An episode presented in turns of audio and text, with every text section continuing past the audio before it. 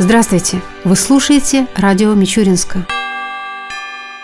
В администрации Тамбовской области состоялась церемония вручения грантов лучшим школьникам региона, отличившимся в творческой, научной и общественной жизни и показавшим высокие результаты в спорте. Областных грантов в этом году удостоились 49 человек из 12 муниципалитетов. В числе отличившихся 4 представителя Мичуринска. Это учащиеся детской художественной школы имени Герасимова Анастасия Копылова, участница ансамбля эстрадного танца «Орион» Полина Бикетова, воспитанник детско-юношеской спортивной школы Владимир Бурцев и учащиеся школы номер 2 Ирина Суняйкина. Сертификаты на получение грантов школьникам вручили председатель Совета общественной палаты Тамбовской области Владимир Пеньков, первый заместитель начальника управления образования и науки области Любовь Филатьева и начальник управления по физической культуре и спорту администрации области Михаил Белоусов клинико-диагностическую лабораторию городской больницы номер 2 города Мичуринска поступило новое оборудование – гематологический анализатор. Он обеспечивает быстрое и высокоточное проведение анализов. Так, например, общий анализ крови осуществляется по 16 параметрам, а время, которое тратится от момента забора крови до получения результата, составляет менее 60 секунд. Новое оборудование закуплено за счет средств Фонда обязательного медицинского страхования. В Мичуринске в эти выходные будут работать сразу две предновогодние ярмарки. Одна из них развернется в центре города на площади Мичурина. Здесь покупателям будет предложен широкий выбор товаров продовольственной и промышленной группы, а также продукции общественного питания. Всего заявлено более 50 участников из Мичуринска, Тамбова, Костромы, Суздаля, Орла и Белоруссии. Еще одна ярмарка развернется в районе Дома культуры «Авангард». Более 30 участников представят продовольственную и промышленную продукцию. Работать ярмарка ярмарки будут все выходные дни с 9 часов. Продолжаем нашу передачу.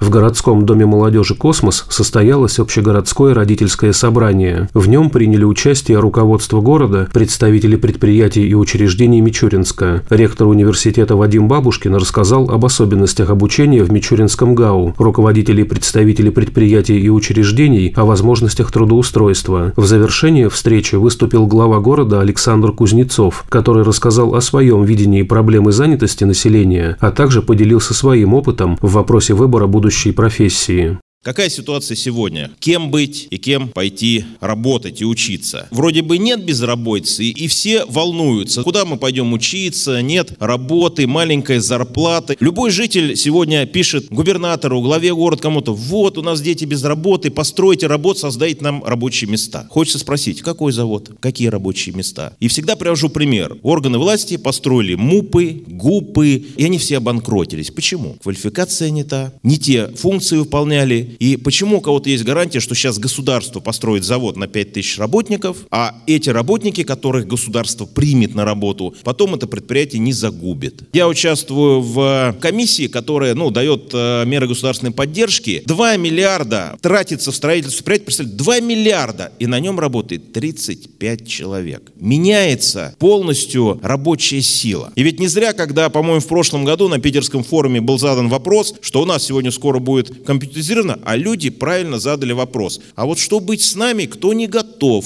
Умы у нас там не технологические. У нас сегодня люди разделились на три составляющие. Первое, пусть это будут технари, но не технари, это умы, кто что-то создает. Вот он робота создал, он программы пишет, все, и он знает, как им управлять. Второй, технари. Это так называемые специалисты среднего класса, кто собирает машины, делает мебель, стрижет волосы, там ноготки делает, сфера обслуживания в хорошем смысле этого слова. И третий класс – гуманитарий гуманитарии. Гуманитарии разные. Это не только те, кто пишет картины, музыку. Я сюда отношу даже в хорошем смысле слова работников сферы сельского хозяйства. Но не тех, кто там беспилотниками занимается, машинами. В хорошем смысле, только просто руками работает. 50%, если не больше, детей не определились и не определятся до своей первой работы. Вот у меня папа был радиоинженером, радиоконструктором. Я занимался радиоспортом, но я только потом понял, что я не радиоконструктор, ну, просто радиоспортсмен. Ну, исходя из того, что папа занимался, я пошел в ТГТУ. 42 человека на место было. Закончил радиоинженер, конструктор, технолог. Отучился 5 лет и понял, что это не мое. Напрасно я учился? Ну, наверное, нет. Потому что на самом деле это базовое образование, которое дало мне путевку потом в дальнейшие какие-то. Отработал слесарем там по ремонту вентиляционного оборудования, еще где-то. Но тем не менее я понял, что это не мое. И в итоге, меняя работу, я начал получать дополнительное образование.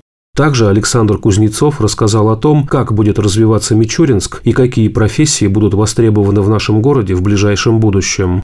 Если определять стратегию социально-экономического развития города, с моей точки зрения, наверное, было немножко неправильно, что мы себя позиционировали только как город садоводства. В Мичуринске сложилась уникальная ситуация, когда есть минимум 4 точки роста, и вот как раз детям здесь могут быть перспективы. Ну, понятно, это наука, о которой мы всегда говорим, фундаментальная. И здесь как раз есть Мичгау, есть федеральный научный центр. То есть тот, кто идет работать в Мичгау, количество лабораторий, количество сегодня взаимодействий с другими вузами дает дает возможность при хорошем обучении идти в науку. А наука сегодня везде. И в том же ЖКХ, который, извините, берет пробы воды, когда что-то подает, не говоря уже о сельском хозяйстве. Второе – это образование. Простой пример. Гарвард, Кембридж. Нет заводов, там только университеты. При правильном подходе к Мичгау здесь может просто сложиться хороший образовательный кластер. Ну, при выполнении многих условий. Среднее образование, взаимосвязь со школами. Промышленность – третья точка. Как сегодня можно говорить о том, что у нас нет РЖД? Это точка роста, который будет развиваться. Именно сегодня РЖД будет, наверное, одной из основных отраслей, которая будет модифицироваться. Это сфера перспективная. Прогресс, та же самая ситуация. То есть наша задача сегодня по существующим предприятиям во взаимосвязи с Мичгау готовить специалистов, которые будут работать. Ну и проект, который многие считают космическим, создание так называемого инновационного научно-технического центра Мичуринская долина. Будет большое совещание в Москве, где будут представители правительства, там различных ученых, общественных организаций. Сам Валерьевич будет докладывать вкладывать. Чем он хорош? Если мы получаем право, то есть у нас как бы некая свободная экономическая зона становится, и предприятия, которые будут зарегистрированы в Мичуринске и в Мичуринском районе, будут иметь освобождение от налогов. Соответственно, это даст точку роста. Четыре территории. Для науки мы определяем рощу ЦГЛ. Исходя из этого, там мы собираемся закладывать школу по Гоголевской слева на пустыре. Там мы собираемся закладывать академгородок, и это будет в взаимосвязи с Мичгау, с Федеральным научным центром. И, соответственно, нужно будет заново построить всю инфраструктуру в Рощице ГЛ. Промышленность. Это район Кочетовки с левой стороны, где в планах создания большого логистического центра, транспортного, железнодорожного и, соответственно, условия для малой авиации. Научно-выставочно-практическая деятельность это в районе Комсомольца и там, где центр Муханина. Как бы некий такой сельскохозяйственный технопарк, где будут обучать молодых фермеров, которые, к примеру, не имеют денег, не имеют машин, но им дается вот некая сотка, как типа дальневосточно. Вот у тебя две сотки, давай, мы тебе представляем по договору машины, там еще что-то. Если ты начинаешь развиваться, ты претендуешь как бы на большую территорию. Это как раз Мичгау этим будет заниматься. И все удивляются иногда, все меня критикуют. Это туризм. Огромное количество городов живут только на туризме. Если сегодня говорить, что на федеральном уровне принимается президентом программа исторических поселений, которых до последнего момента в России было всего лишь 24, то у нас, по крайней мере, центр города как нельзя, кстати, подходит под эту тематику. И мы готовим готовим документы, чтобы у нас, как бы историческим поселением, центральная часть города была признана. Понятно, исходя из этого, должны быть определенные требования к рекламе, к строительству, к запрету там определенному и так далее. Но вот к нам приезжают люди, кафе нет, гидов нет, автобусов туристических нет. И это следующее направление, сфера обслуживания. Людей, которые будут рассказывать о городе. Это научный туризм, образовательный, агротуризм. Потому что, извините, люди, когда приедут и захотят купить яблоньки или еще что-то, кто-то им должен рассказать, как посадить, почему. И вот мы в городе будем развивать программу личного подсобного хозяйства, чтобы желательно в каждом дворе частного сектора росли плодово-ягодные растения. Потому что если мы сегодня говорим даже о строительстве перерабатывающего комбината, к сожалению, он не может быть обеспечен теми ресурсами, которые дают наши плоды и овощи. А это нужно планировать заранее. Самое главное, что вот глядя стратегию социально-экономического развития, мы поняли, что перспективы в городе есть для тех, кто готов. И самое главное, человек живет в городе не только для того, чтобы работать. У него наступает время для того, что он хочет отдохнуть. А вот в небольших таких городах, как у нас, есть все. Река, театр, бассейн, и где можно пройти и на работу ехать не два часа, как в Москве, не три, а 30 минут, 40 и так далее.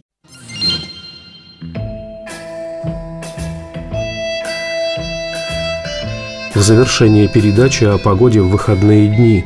По данным Гидромедцентра России, в субботу и воскресенье в Мичуринске днем будет 3-5 градусов ниже 0, ночью до минус 5 градусов. Согласно прогнозу, в воскресенье возможны осадки. Ветер ожидается юго-западный, умеренный, до 4 метров в секунду.